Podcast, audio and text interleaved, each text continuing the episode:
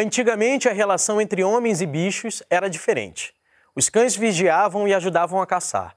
Os gatos exterminavam os ratos, os passarinhos alegravam os ambientes. O certo é que o afeto remodelou essa relação. Para alguns, os laços com os animais são tão fortes quanto os com os parentes, e menos complicados também. Existem incontáveis solteiros casados com gato, casais pais de um golden, criança mãe de um hamster. Os bichos alteram a rotina, o ritmo, os relacionamentos, a energia, as hierarquias, a rede familiar. Famílias e animais. É o tema do nosso Em Família de hoje.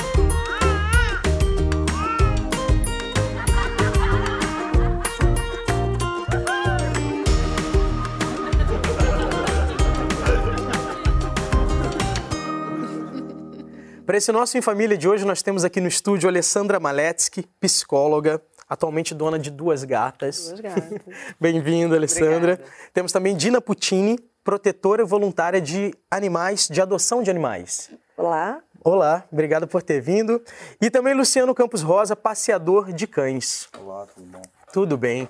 Eu vejo que todos vocês, poderia dizer todos nós, temos esse amor pelos animais, esse né, esse cuidado, essa relação próxima com os bichinhos. E eu pergunto, é verdade que o animal, o cachorro, fica parecido com o dono? É verdade. É ele verdade. ganha as características do. É verdade. Os animais eles têm essa, essa capacidade de absorver a personalidade do dono, ele absorve também os hábitos da casa e, e eles têm uma troca que eles assim, eles sabem é, a hora que você não está bem, ele vem para te acarinhar, ou te consolar, ou te fazer companhia. Na hora que você está irritado, eles sabem que é hora de se recolher e sair de perto e esperar um momento melhor. E isso a gente observa com mais intensidade nas crianças. É, então é uma relação de troca, né? É. Na verdade, se recebe também dos bichos, né? Muito. As minhas gatas, elas têm uma rotina muito parecida com a minha. Elas leem jornal comigo quase, né? elas é, participam do, do ambiente, já fazem parte. O, o, gato, ele, ele tem a casa como um grande território dele. A casa né? é dele, né? É, exatamente. Nós que somos os convidados. Ele... Pois é, pois é. Então, assim, é muito complicado, às vezes, até determinados espaços, porque pertence a ele. É, existe um, um ditado que eu gosto muito, que ele diz que cães têm donos e gatos têm staff. e é por aí mesmo, porque é eles que fazem o tempo dele. Você falou de ler jornal, eu lembro que o meu era eu pegar uma revista, um caderno, um livro, ele deitava em cima, Exatamente. assim, para chamar atenção. Tipo, é. dê sua atenção para mim. Bem assim, bem assim. Eu falei dono no início. Vocês se consideram donos dos seus animais? Não. É, eu, eu, eu perguntava justamente porque eu vejo que tem pessoas que têm uma relação que não é de dono, né? De, de é, posse. É uma... É, a gente usa a linguagem de dono. É às vezes para uma primeira abordagem, para a pessoa poder identificar. Na verdade, nós somos tutores dos animais, hum. né? Nós somos os responsáveis por cuidar dos animais. Não, não é certa essa relação de, de posse, né? Nós não somos donos dos nossos filhos, nós não somos donos do mundo, nós não somos donos dos animais, né? Nós coabitamos todos e existe uma, uma tutela para cuidar deles, para cuidadores, é, né? Como cuidadores. Mas cuidadores envolve um conceito mais de, de saúde, né? Uhum. Então usa-se mais tutores dos animais, não cuidadores. Mas cuidadores eu também acho adequado. você, você, você se relaciona muito com os bichos dos outros. Você tem um, um seu de estimação? Eu tenho, eu tenho até uma fêmea, uma Staffordshire muito bonita, o nome dela é Gaia. É. E assim, eu tento passar para ela, tenho, eu tenho uma liderança para passar para ela, para ela ficar equilibrada, procuro sempre estar equilibrado. Então, o animal, ele convive melhor, ele está melhor, entendeu? Ele se relaciona melhor com os outros animais e com as pessoas. Você mora com ela em apartamento ou em casa? Em um momento estou morando em apartamento com ela. Ela já morou em casa e assim, ela é um cachorro que bom, que se adapta muito fácil. Ela se adaptou perfeitamente no apartamento, até um apartamento grande, mas infelizmente ela tem que ficar no apartamento, não tem jeito. Você mora sozinho, você e ela? É, eu moro sozinho, eu e ela. E eu também tenho uma namorada, ela convive com a minha namorada, com o cach a cachorrinha da convive minha namorada. Convive bem ou é fonte de conflitos? Não, convive bem, mas foi trabalhoso no começo, porque a raça que ela possui é meio temperamental, é um show-show, Então, teve uns requerimentos de trabalho para a gente fazer um convívio, entendeu? Uma ambientação. Ah, porque seu namorado também tem um cachorro? Tem um cachorro. E aí o cachorro dela é muito temperamental. É um cachorro delicado. Bem, se a gente levar em consideração que os cachorros se parecem com os donos, né? Não, exatamente, porque ela é uma pessoa tranquila, mas a raça é uma raça que requer um trabalho, requer um cuidado. Tem as raças adequadas para os espaços, né? É, e você tem, é, você tem não só a questão de espaço e de, de raça, mas você tem também a questão de temperamento. Né? Existem algumas, algumas lendas né, que o pitbull é um cão feroz. O pitbull não é um cão feroz. O pitbull é um cão doce, é um cão dócil.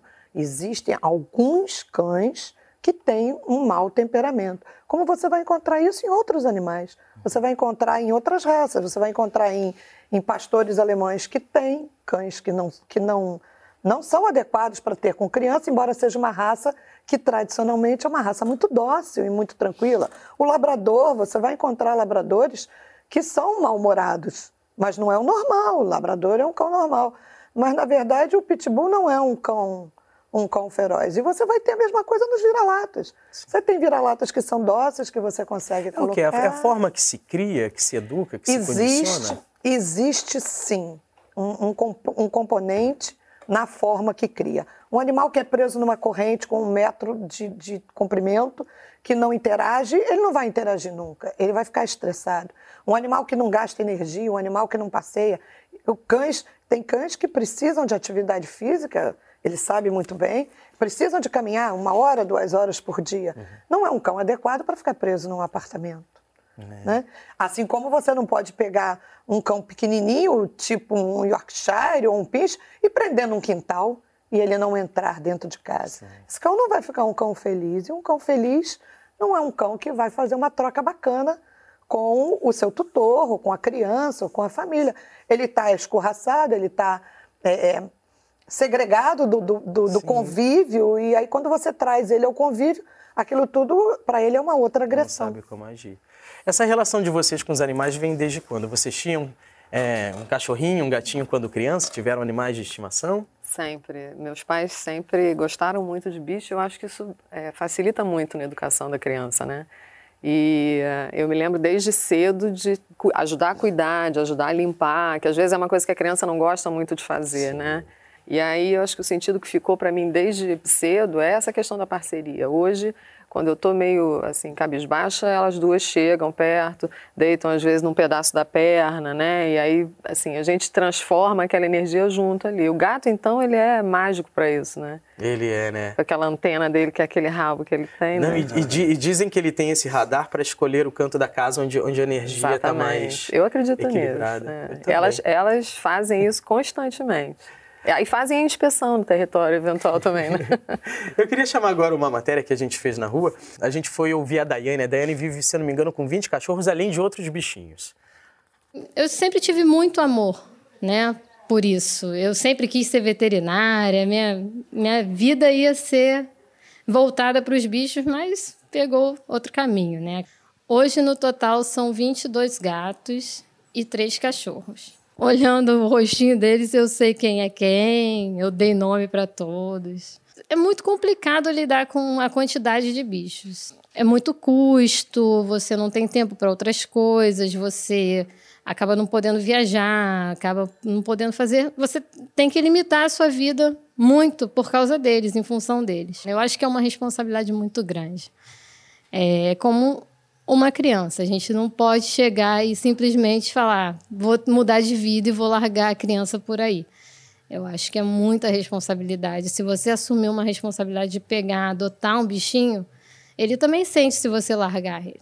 Então acho que você tem que ir até o fim. Ela falou em responsabilidade, e é mesmo, né?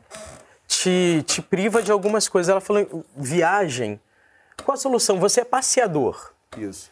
E, assim, tem muitas pessoas que até perguntam se eu faço um outro serviço que é um acompanhamento animal, que é chamado Dog Sister. Hum. que você vai na casa da pessoa, fica com o bichinho. Nesse ou... caso de, da, do dono viajar ou alguma coisa. Exatamente. Fica umas horas com o bichinho, coloca comida, coloca água, leva para passear.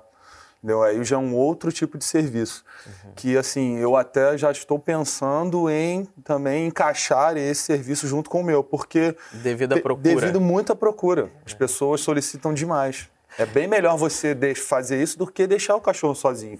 Ou também colocar ele num hotel. Tem Existe vários agora hotéis, serviços de hostel só para animais. Esses animais cuidados com tanto carinho, assim, vocês consideram eles membros da família? Sem dúvida. É? Sem dúvida. O, o, o, conceito de pet mudou muito, né?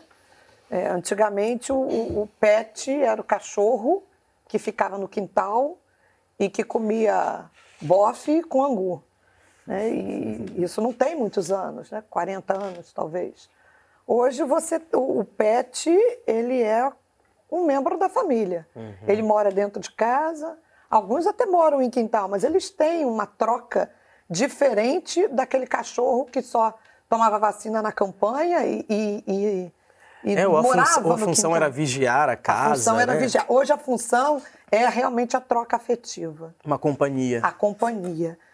não sei se devido a, a, ao isolamento que você começa a ter nas grandes cidades, uhum. que as pessoas estão cada vez mais reclusas dentro de casa. E esses e... animais acabam funcionando como uma, uma, uma companhia, uma fuga para a solidão, talvez? É, é ele para ver, eu acho que tem, tem todos esses conceitos envolvidos, né?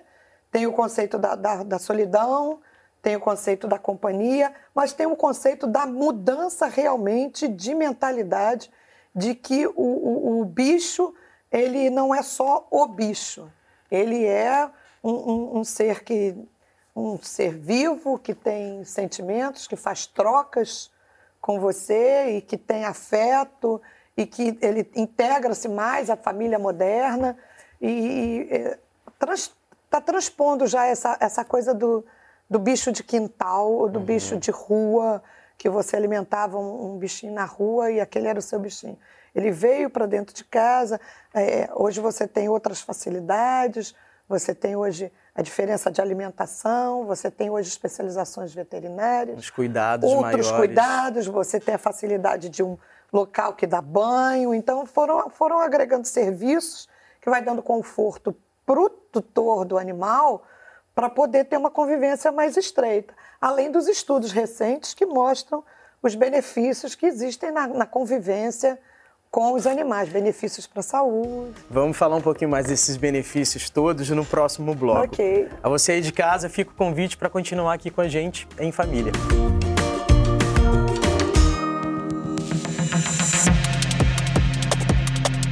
Olá, aqui é Neide Diniz, a apresentadora do Boletim Ciência. Toda segunda, quarta e sexta, às três da tarde, a gente tem um encontro para falar de produção científica, inovação e tecnologia no Brasil, refletindo sobre os impactos que estudos recentes trazem para toda a sociedade. Em cada programa temos giro de notícias e entrevista. É ao vivo pelo canal Saúde do YouTube. E depois, às sete e meia da noite, você acompanha o Boletim na TV. Vem com a gente no Boletim A Ciência Brilha.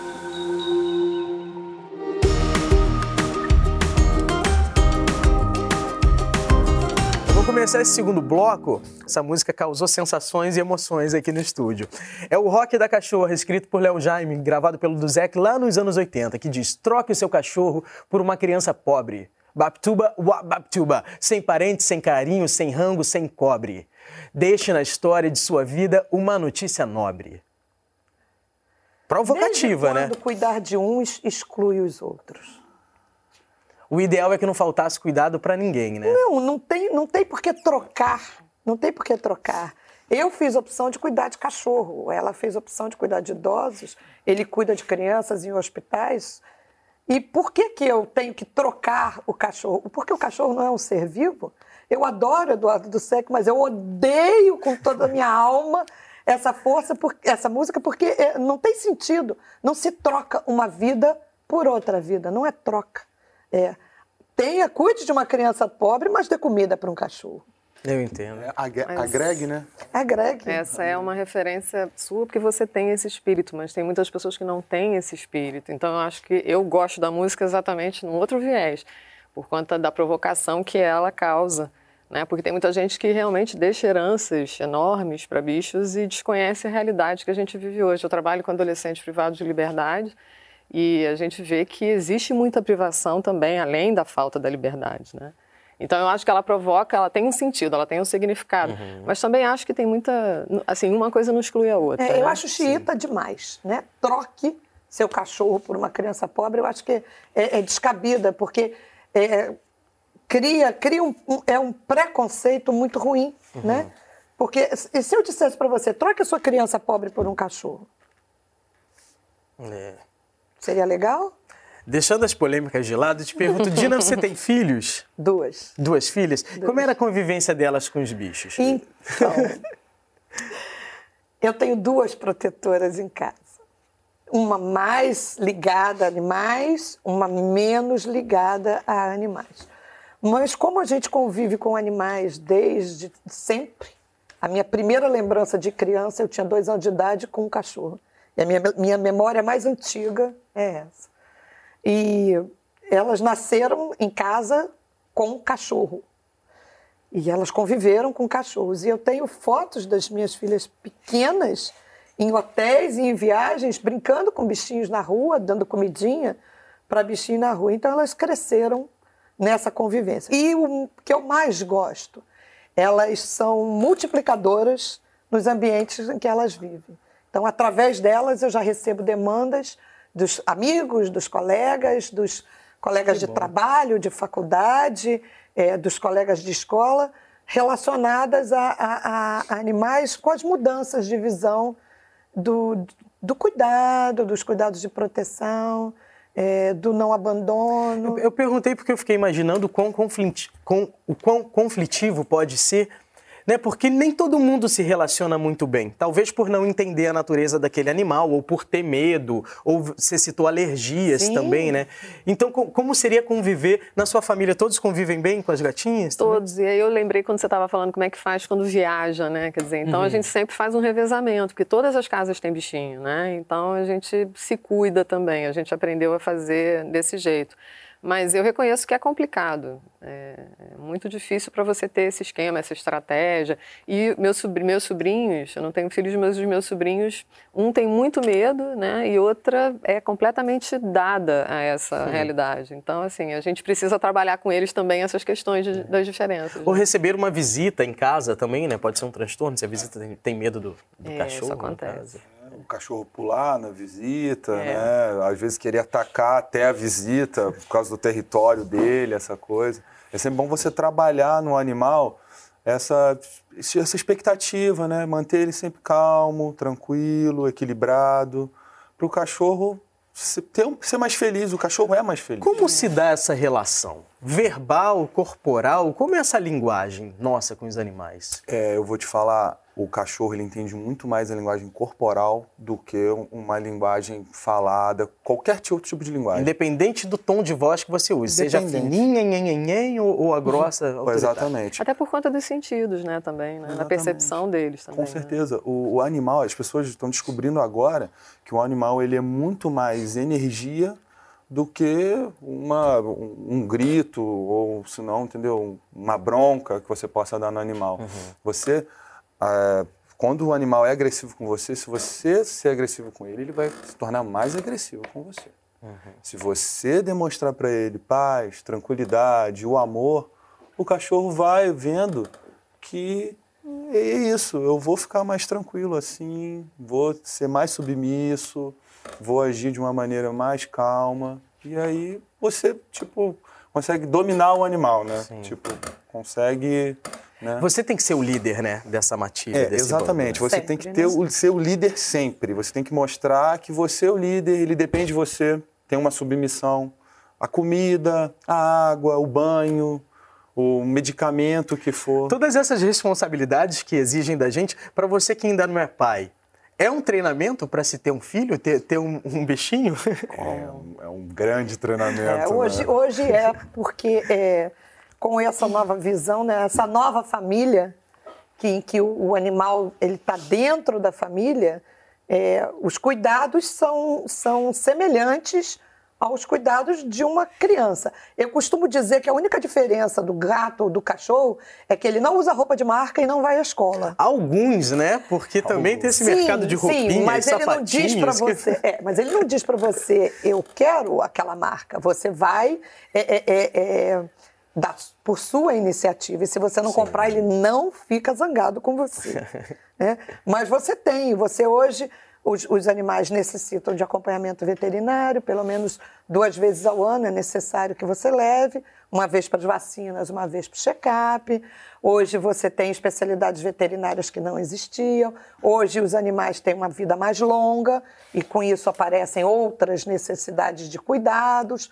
Então você vai tendo uma, uma é uma outra responsabilidade na nova família a convivência com o pet, com todas essas, essas nuances de alimentação que é diferente, os cuidados eh, de veterinários que são diferentes, a própria convivência dentro do, do- do ambiente familiar. Então é quase um, um filho, a necessidade de alimentar, de educar, para não fazer as coisas erradas, para não pular. Então fica parecido. A gente sabe que os bichinhos são bem cativantes, né? No sentido de despertarem afetos e tudo mais. Você se apega porque você é um passeador, né? Você se relaciona com animais que não são seus, necessariamente. Ro- Rola um apego, uma afeição? Acontece muito porque você tá todo dia com o animal e você vê a alegria que o animal fica quando você chega na residência. É impressionante. Como o animal fica feliz, balança o rabo, vem do seu lado, você fazer um carinho nele. É impressionante como ele sente aquela falta, né? aquela necessidade. Ele sabe que você vai levar ele para passear, vai passar ali 50 minutos com ele e ele vai fazer as necessidades dele, ele vai brincar, ele vai ver outros cachorros, ele vai socializar. Então, o cachorro, ele parece que ele fica agradecido. Ele sabe que você vai ali para proporcionar momentos para ele de, de carinho. Ele já te espera com a coleira na boca, né? Aquele, Vamos passear. É, é, vamos assim passear. Que bom, chegou a minha hora, ele pensa. E assim, ah, a vida dos bichos é mais curta do que a, a nossa, né? Sim. Pelo menos nos parece, assim, não Sim. sei. Um jabuti talvez viva mais do que a gente. Mas eu, eu quero, queria. Essa, essa coisa do, do desapego mesmo, do exercitar. Talvez uma lição que a criança aprenda seja justamente essa, do ciclo da vida, da despedida. Vocês já tiveram que se despedir de muitos bichinhos? E como é isso? É dolorido? É. Muitos. É natural? Muitos. Não, nunca é natural. Nunca é natural. É sempre um processo, é um aprendizado. É, a perda é, é, é duro de perder um companheiro, né? Que tem uma jornada às vezes longa com você, às vezes, no meu caso, às vezes não tão longas, porque alguns animais são resgatados debilitados e não resistem. Mas perder um, um- um gastinho ou um cachorrinho que você pegou ontem e perder um cachorro que viveu com você a vida inteira não, não tem muita diferença. É, é a perda. É um, mas é um processo e você vai aprendendo. Não é que você sofra menos quando você tem mais perdas, mas é o aprendizado de lidar com a perda, né? É a terapia da dor, eu acho, né? Ela pode até falar melhor sobre É, isso. eu lembrei de uma palavra que a gente cultiva muito nesse trabalho com educação, né, e até dentro dos próprios consultórios também, que é ressignificar. Então a gente consegue estabelecer isso, principalmente com as crianças e com os jovens. Porque existe a, a condição de você ter que lutar mesmo, passar por isso diante de uma perda de um parente. E na perda do bichinho isso também acontece. E aí acaba sendo um exercício, né? E não pode ser diferente, né? Exatamente. Você não pode conviver 20 anos com um animal, o animal morrer e você achar que foi uma blusa que rasgou. Mas tem gente que talvez se relacione assim, né? É, os trate como substituíveis. Eu lembro que meu avô tinha Rabi 1, Rabi 2, Rabi 3, e os cachorros iam morrendo, ele ia dando o mesmo nome, o mesmo tratamento, parecia que era o mesmo cachorro às vezes até. É, isso acontece muito com o que a gente chama de cães de trabalho. né? É, isso você ainda vê hoje. Ainda hoje você vê né, no interior pessoas que têm animais é, exclusivamente para guarda, ou de sítios, ou de fazendas. Um ambiente mais ele- rural também. É, ali ele não é um pet, ele é um animal de trabalho. Ele tem a vaca para comer ele tem a galinha para comer, para botar ovo, e ele tem o cão para tomar conta. E aí ele não tem identidade. É, no, no, ambiente urbano, isso não é, não é comum. E, e, a gente diz que quando você perde um, um, um amiguinho, um companheiro, não é que você vai substituir. Você abre uma vaga no seu coração para um outro companheiro porque o ciclo de vida deles é menor. Uhum. Então você vai ter espaço para ter quatro ciclos durante a sua vida, é, cinco mas... ciclos, são ciclos. É, né? é, é, começa, é interessante porque você disse uma, uma coisa que, que funciona, quer dizer, ele ocupa o espaço, ele, ele ocupou um espaço, era dele, né? É. Então a gente precisa ressignificar e, e, mudar essa situação com o um novo bichinho que vem. Quer dizer, não é uma relação muito automática, eu não. acho. Uhum. Mas... E não é uma substituição, né? É um novo é. amigo que vem para a família. Uma outra personalidade, um outro temperamento. Sim. Para encerrar, eu vou encerrar com uma frase do Nietzsche, que diz: Só quem teve um cão sabe o que é ser amado. Vocês concordam? Concordo. Gato também. Gato também, né? Também, né? Enfim, esse foi o Em Família de hoje. Na próxima semana nós contamos com a sua companhia. Sinta-se em família e até o próximo programa.